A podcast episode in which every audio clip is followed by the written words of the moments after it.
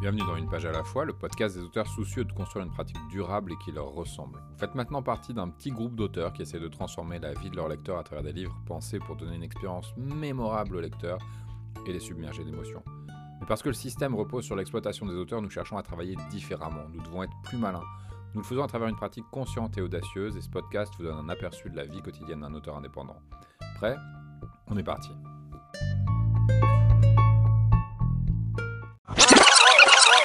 Bonjour, bonjour, c'est Anaël, on est dimanche aujourd'hui et euh, je voudrais vous parler aujourd'hui de durabilité et de prospérité. Je vous donner un peu de contexte.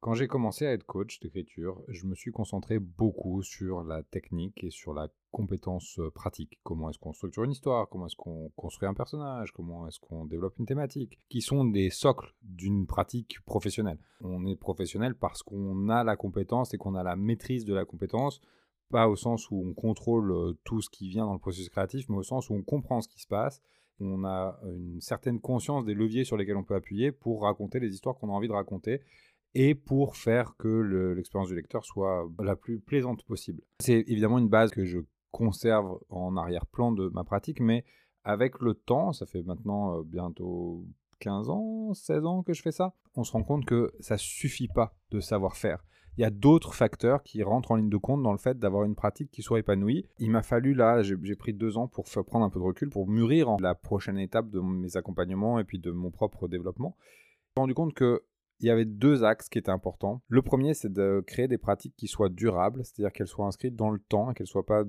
épuisantes. Je vais revenir là-dessus. Et la deuxième, c'est qu'on va développer des pratiques qui soient prospères. Et je vais revenir là-dessus aussi. Donc durable, qu'est-ce que ça veut dire? Durable, ça veut dire qu'on va pas s'épuiser. J'ai vu beaucoup d'auteurs qui se lancent à fond, qui mettent énormément d'énergie, qui viennent avec euh, souvent une frustration qui est vieille. Ça fait longtemps qu'ils veulent écrire et puis là ils ont décidé que c'était maintenant, c'est le moment, il faut que j'y aille, je vais y arriver. Et ils se donnent des, des objectifs complètement insensés. Ils se donnent un an, deux ans. Il faut vraiment longtemps pour installer une pratique.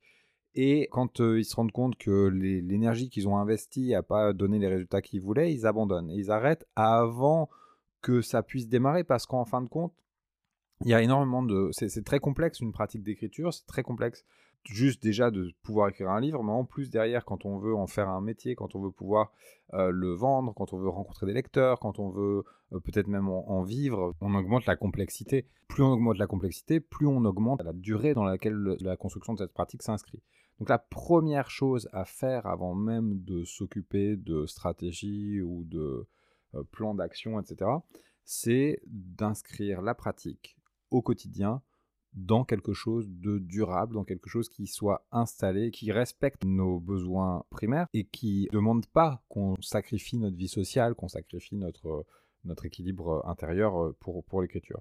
Donc la première chose dans la notion de durabilité, c'est celle-là, c'est de demander comment est-ce que je peux construire une pratique la plus régulière possible? Parce que dans la régularité, on va trouver de la normalité, on va économiser des efforts. Quand une pratique n'est pas régulière, ça demande un effort considérable de s'y mettre à chaque fois qu'on s'y met. C'est-à-dire que si vous écrivez une fois par mois, chaque fois que vous allez vouloir vous y remettre, ça va vous demander de mobiliser des ressources qui sont euh, pas habituellement là, qui sont compliqués à aller chercher, qui font que vous allez repousser, vous allez procrastiner, vous allez tourner autour, à un moment donné vous allez vous y mettre, et puis ce ne sera pas aussi efficace que ce que vous vouliez, parce que vous n'avez plus l'habitude, vous n'avez pas l'habitude. Alors que quand vous écrivez tous les jours, chaque jour construit la qualité de la pratique et l'évidence de la pratique. Pour que ce soit durable, il faut que ce soit inscrit dans une quotidienneté. Il faut que ce soit inscrit dans un truc où euh, c'est pas une activité exceptionnelle qu'il faut absolument trouver le temps de faire, etc. Et pour beaucoup d'auteurs qui n'ont pas encore inscrit cette euh, régularité, c'est un vrai enjeu de pouvoir se mettre à écrire parce que ça demande un effort, parce qu'on en fait une montagne, parce qu'il y a derrière beaucoup aussi d'enjeux émotionnels sur le fait de réussir à écrire le livre, parce qu'il y a beaucoup de questions pratiques et techniques de comment je vais écrire le livre qui sont pas forcément encore très claires dans votre tête au moment de vous y mettre et tout ça. Le problème, c'est que quand c'est un vrai enjeu de se mettre à écrire, eh ben, on, se décourage. Et beaucoup d'auteurs n'avancent pas tout simplement parce qu'ils se découragent avant même d'avoir commencé. Donc la première étape, c'est celle-là, c'est de dire comment est-ce que je peux mettre l'écriture dans ma vie de façon à ce qu'elle soit partie intégrante de mon quotidien. Et quand je dis quotidien, ce que j'entends par là, c'est pas qu'il faut écrire nécessairement tous les jours, même si c'est l'idéal, et pas forcément longtemps. Ce qui est important, c'est la constance de la pratique, plus que euh, la quantité de la pratique. L'autre aspect de la durabilité, c'est l'alignement. Une pratique, elle ne peut être satisfaisante, elle ne peut être durable que si elle ne vous met pas en dissonance avec vous-même. Il y a beaucoup d'auteurs qui bloquent sur des projets d'écriture parce qu'ils ne sont pas assez clairs avec les intentions que leur projet porte. Les intentions, elles ne sont pas forcément conscientes. On a l'impression que forcément, euh, ça, doit passer, ça passe toujours par notre tête et qu'on sait très bien ce qu'on est en train de faire. Mais quand on gratte un petit peu, on se rend compte qu'il y a beaucoup de choses qui ne sont pas articulées dans notre, euh, dans notre esprit. Et quand les motivations qui nous poussent à écrire, que ce soit des motivations créatives ou que ce soit des motivations plus personnelles, parce que euh, le projet nous permet d'explorer un truc, un épisode de vie qu'on a besoin d'explorer, ou parce que ça nous fait travailler sur un sujet qui est important pour nous et qu'on a besoin de clarifier, quand ces motivations elles sont pas claires, le projet tourne autour, tâtonne, se cherche et, parfois prend des directions qui sont pas alignées ou qui sont pas cohérentes avec les intentions profondes que l'auteur porte. Quand ça, ça se passe, on peut pas avoir une pratique durable parce que on va sans cesse rencontrer des blocages, rencontrer des résistances intérieures, rencontrer ces dissonances. Et ces dissonances, eh ben, nous font arrêter d'écrire, elles nous font aller voir ailleurs, elles nous font quand on se met à l'écriture, comme c'est pas clair, ben on fait autre chose, euh, on n'y arrive pas. Ça peut pas s'inscrire dans la durée, tout simplement parce que on le fait pas. On va avoir tout un travail à faire régulièrement d'interrogation de nos intentions. Pourquoi est-ce que je suis en train d'écrire ce livre? Qu'est-ce qui est important pour moi dans ce livre-là? Qu'est-ce que je suis en train d'explorer thématiquement? Qu'est-ce que je suis en train d'explorer émotionnellement? Qui sont les personnages qui portent ce livre? Quelle est l'intrigue qui va porter ma thématique Ces questionnements nous invitent à clarifier le pourquoi du livre et ça nous permet de nous réaligner en permanence et de dire bon bah d'accord puisque mon intention elle, est à tel endroit quelle est la direction que peut prendre le projet qui va m'aider à être dans cet alignement entre l'intention et l'histoire que je suis en train de raconter? Comment est-ce que je fais agir mes personnages en sachant que j'ai envie d'explorer, euh, je sais pas moi, la question de la mort et du, de l'angoisse face à la mort, par exemple? Qu'est-ce qui va le mieux servir cette réflexion sur l'angoisse face à la mort? Puisque j'ai envie que mon écriture elle soit une catharsis de ma dernière rupture amoureuse, comment est-ce que je fais pour mettre en, scène des personnages qui incarnent des trucs que j'ai besoin d'expulser de, moi et qui vont me permettre de me libérer de tout, le, le trop-plein émotionnel que je ressens en ce moment. Ça peut être ça l'intention, tout simplement. Donc en fait, on va travailler sur cette intention pour pouvoir inscrire les projets dans un alignement entre la forme qu'ils prennent, le contenu évidemment, et la motivation profonde de l'auteur. Une pratique durable, c'est une pratique qui évite le burn-out. Ça, j'en ai pas beaucoup parlé encore, mais, mais tout simplement parce qu'elle ne sacrifie pas trop de choses. Euh, évidemment, vous devez faire des choix, vous devez mettre l'écriture en priorité par rapport à d'autres choses. Donc ça veut dire qu'il va falloir éliminer peut-être certaines distractions, peut-être repenser votre rythme de vie pour pouvoir faire de la place pour l'écriture. Oui, ok, il y a ça, mais il ne faut pas que ce soit trop excessif. Donc on évite le burn-out. On évite le burn-out créatif, c'est-à-dire qu'il faut vous laisser aussi des espaces de respiration créative. On est nombreux, moi le premier, à vouloir être tout le temps en train de produire, tout le temps en train de produire, tout le temps en train de produire, et, ça veut dire qu'on ne on, laisse pas l'espace à ce que Julia Cameron appelle euh, remplir le puits, qui est on va alimenter la source. On a besoin d'avoir cette source de créativité qui est tout le temps alimenté. On, alimente notre source de créativité simplement en étant dans la vie. C'est important aussi pour éviter le burn-out créatif de ne pas être que dans la production, mais aussi de, laisser de la, place au fait de recevoir les œuvres des autres parce que ces œuvres, elles nous parlent de euh, ce qui est important pour nous aussi à exprimer. Donc, une pratique durable, c'est une pratique qui crée pas de burn-out, c'est une pratique qui est inscrite dans le temps, c'est-à-dire qu'elle est quotidienne ou à défaut, en tout cas, plusieurs euh, fois dans la semaine et elle s'inscrit dans la durée. C'est-à-dire que vous n'êtes pas là pour écrire pendant un an, après c'est fini en général, l'écriture, elle nourrit quelque chose de nous qu'on a envie d'avoir tout le temps. Ça vient nous permettre d'exprimer des choses, ça nous permet de, reconnecter à nous-mêmes, ça nous permet des trucs qui sont positifs sur plein de plans, pas seulement sur le plan de la production de l'écriture elle-même.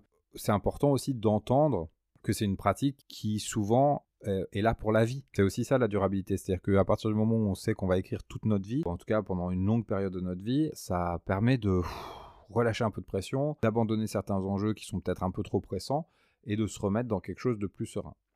Et la troisième partie de la durabilité, c'est vraiment cette notion d'alignement. Pour qu'une pratique elle soit durable, il faut aussi qu'elle ne crée pas de dissonance, ou en tout cas qu'on ait une routine qui permet d'éviter les dissonances, et ça veut dire qu'on va réajuster en permanence notre cap. C'est comme un, bateau qui dérive avec le courant. Eh ben, régulièrement, il faut vérifier qu'on est bien en train d'avancer dans la bonne direction. Ben, c'est pareil pour nous, c'est-à-dire que plus on avance dans un projet, plus on apprend des choses sur notre motivation, plus le projet aussi progresse et nos motivations mûrissent. Et ça demande aussi parfois de repenser un petit peu les choses. Là, je parlais récemment avec une autrice qui a vécu ça, c'est-à-dire qu'elle elle était partie sur son projet, elle avait une idée, puis pendant qu'elle avançait, elle s'est rendue compte qu'il lui manquait des choses, qu'elle voulait rajouter d'autres intrigues, d'autres sous-intrigues, qu'elle voulait donner plus de place à certains personnages. et ben ça, ça demande de réajuster, réaligner le projet. Parce que c'est plus juste par rapport à ce qu'on cherche à exprimer avec le projet ou à ce qui nous porte dans le projet. La deuxième partie de ce qui est important pour moi aujourd'hui dans ma pratique de coach, c'est cette notion de prospérité. La prospérité, premièrement, c'est évidemment financièrement. Plus l'écriture va pouvoir assurer nos besoins primaires et aussi euh, un certain niveau de confort, parce qu'on a besoin de ce niveau de confort pour pouvoir justement se donner l'espace de vivre et d'être nourri créativement. C'est aussi ce qui va nous permettre d'éviter le burn-out créatif. Parce que mon écriture me nourrit, je peux prendre le temps de me consacrer à mon écriture et nourrir à mon tour mon écriture, et après, c'est un cercle vertueux qui s'installe. Le problème de cette question de la prospérité, c'est que le système tel qu'il existe actuellement, tel qu'on se le représente, tel qu'il est véhiculé euh, dans la culture populaire, n'est pas favorable à la prospérité des auteurs. Le deuxième point, c'est le plus important sans être le plus important. Et le deuxième point, c'est la, la prospérité sociale. Il y a un truc qui, moi, me choque, c'est le regard que porte la société sur les auteurs. Alors, je ne parle pas des auteurs qui ont euh, pignon sur rue, qui sont des grands, euh, qui, ont une notoriété médiatique importante, mais je parle des auteurs du quotidien, c'est-à-dire tous les petits auteurs qui vivent de leur travail, mais euh, qui ne sont pas dans le, dans, le circuit médiatique, qui sont pas traités avec dignité et qui ne se traitent pas eux-mêmes avec dignité. C'est-à-dire que quand vous écrivez, quand vous êtes dans une situation sociale et que vous dites bah tiens j'écris, la première réaction c'est mais est-ce que tu en vis? Ensuite, on vous regarde avec un petit peu de, au mieux de la compassion. Et en plus de ça, les interlocuteurs avec qui vous êtes amené, euh, les interlocuteurs professionnels avec lesquels vous êtes amené à interagir, ont quand même, pour beaucoup, pas tous, il y a beaucoup de très bonnes personnes euh, dans nos métiers, mais il y, a, pas mal aussi de personnes qui ont tendance à infantiliser les auteurs et à considérer que les artistes en général sont euh, des petites personnes fragiles qu'il faut absolument préserver et qu'il faut surtout pas parler avec eux euh, comme on parlerait avec des adultes. C'est simple pour personne, c'est pas simple pour l'industrie, c'est pas simple pour nous. En fait, le changement, il, commence par nous. C'est-à-dire que si les auteurs se traitent pas eux-mêmes avec dignité, s'ils acceptent des conditions de travail qui sont inacceptables, par exemple, comme beaucoup le font, parce qu'ils pensent que c'est la seule manière pour eux de vivre de leur métier et de vivre leur métier, on ne peut pas avancer. Donc on a besoin, nous, déjà, à notre niveau individuel, de travailler sur notre dignité et, sur notre euh, fierté. Et vous avez le droit d'être fier de votre travail. Vous faites un travail qui est compliqué, vous faites un travail qui demande une variété de compétences que peu d'autres métiers demandent. Vous faites un travail qui demande du temps, vous faites un travail qui demande de l'énergie, qui demande de l'attention. Vous êtes euh, légitime de vous sentir fier de ce travail et de, surtout être traité avec dignité et de vous traiter vous-même avec dignité. Donc ça, c'est un, un, point important sur lequel je travaille aussi, cette notion de dignité. Ça vient aussi de l'apprentissage de la confiance en soi. C'est-à-dire que quand vous bossez sur des projets, quand vous finissez régulièrement des projets, vous développez une confiance dans votre compétence, vous développez une confiance dans vous-même, dans votre capacité à finir les choses que vous commencez. Je vois beaucoup d'auteurs qui se flagellent parce qu'ils n'arrivent pas à finir leur projet, parce qu'ils commencent des trucs et qu'ils vont pas au bout. Mais le problème, c'est que comme ils sont pas inscrits dans une pratique qui est durable au départ, ils n'arrivent pas à finir. Mais c'est pas c'est pas parce qu'ils sont pas compétents, c'est pas parce qu'ils peuvent pas le faire, c'est pas un discours sur leur légitimité, c'est pas un discours sur eux-mêmes en tant qu'individus, c'est simplement que le système qu'ils ont mis en place de production, le, rapport qu'ils entretiennent avec leur projet n'est pas favorable au fait de finir les projets.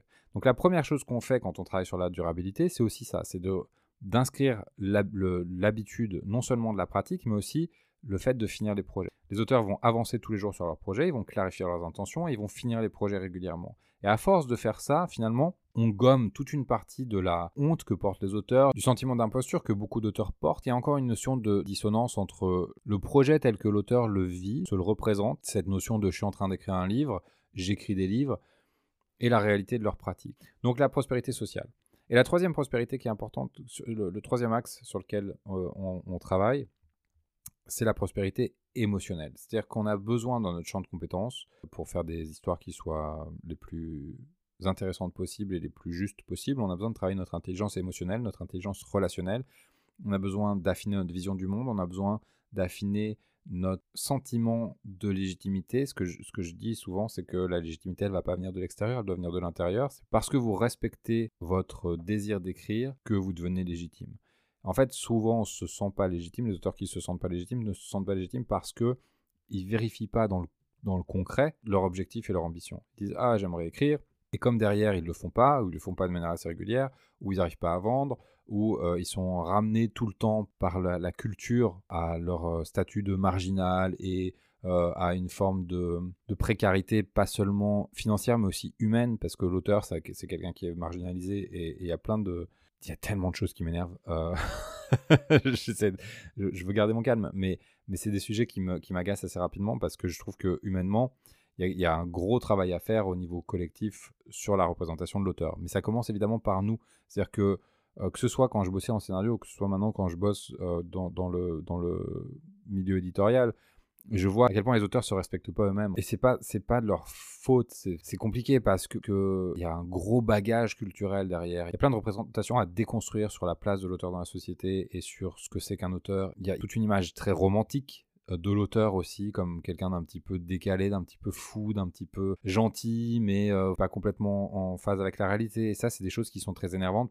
Si on continue à cultiver cette, cette notion-là, on ne permet pas à des adultes qui sont porteurs d'une vision ambitieuse et audacieuse du monde de pratiquer leur métier dans des conditions favorables à leur épanouissement. Et quand leur épanouissement est, jugulé par leurs conditions de travail, et c'est pas propre aux auteurs, hein, il y a plein de métiers dans lesquels c'est comme ça. Il se trouve que moi je parle d'écriture, quand, quand les, les, auteurs peuvent pas s'épanouir, quand les personnes peuvent pas s'épanouir dans, leur, dans la pratique de leur métier, bah derrière, se retrouvent avec des auteurs qui abandonnent, des auteurs qui se découragent, des auteurs qui euh, ben, sont dans la survie en permanence et euh, qui ne peuvent pas produire des livres qui pourraient améliorer la vie de quelqu'un, donner du plaisir à quelqu'un, euh, donner une vision d'avenir à quelqu'un qui pourrait ensuite la réaliser.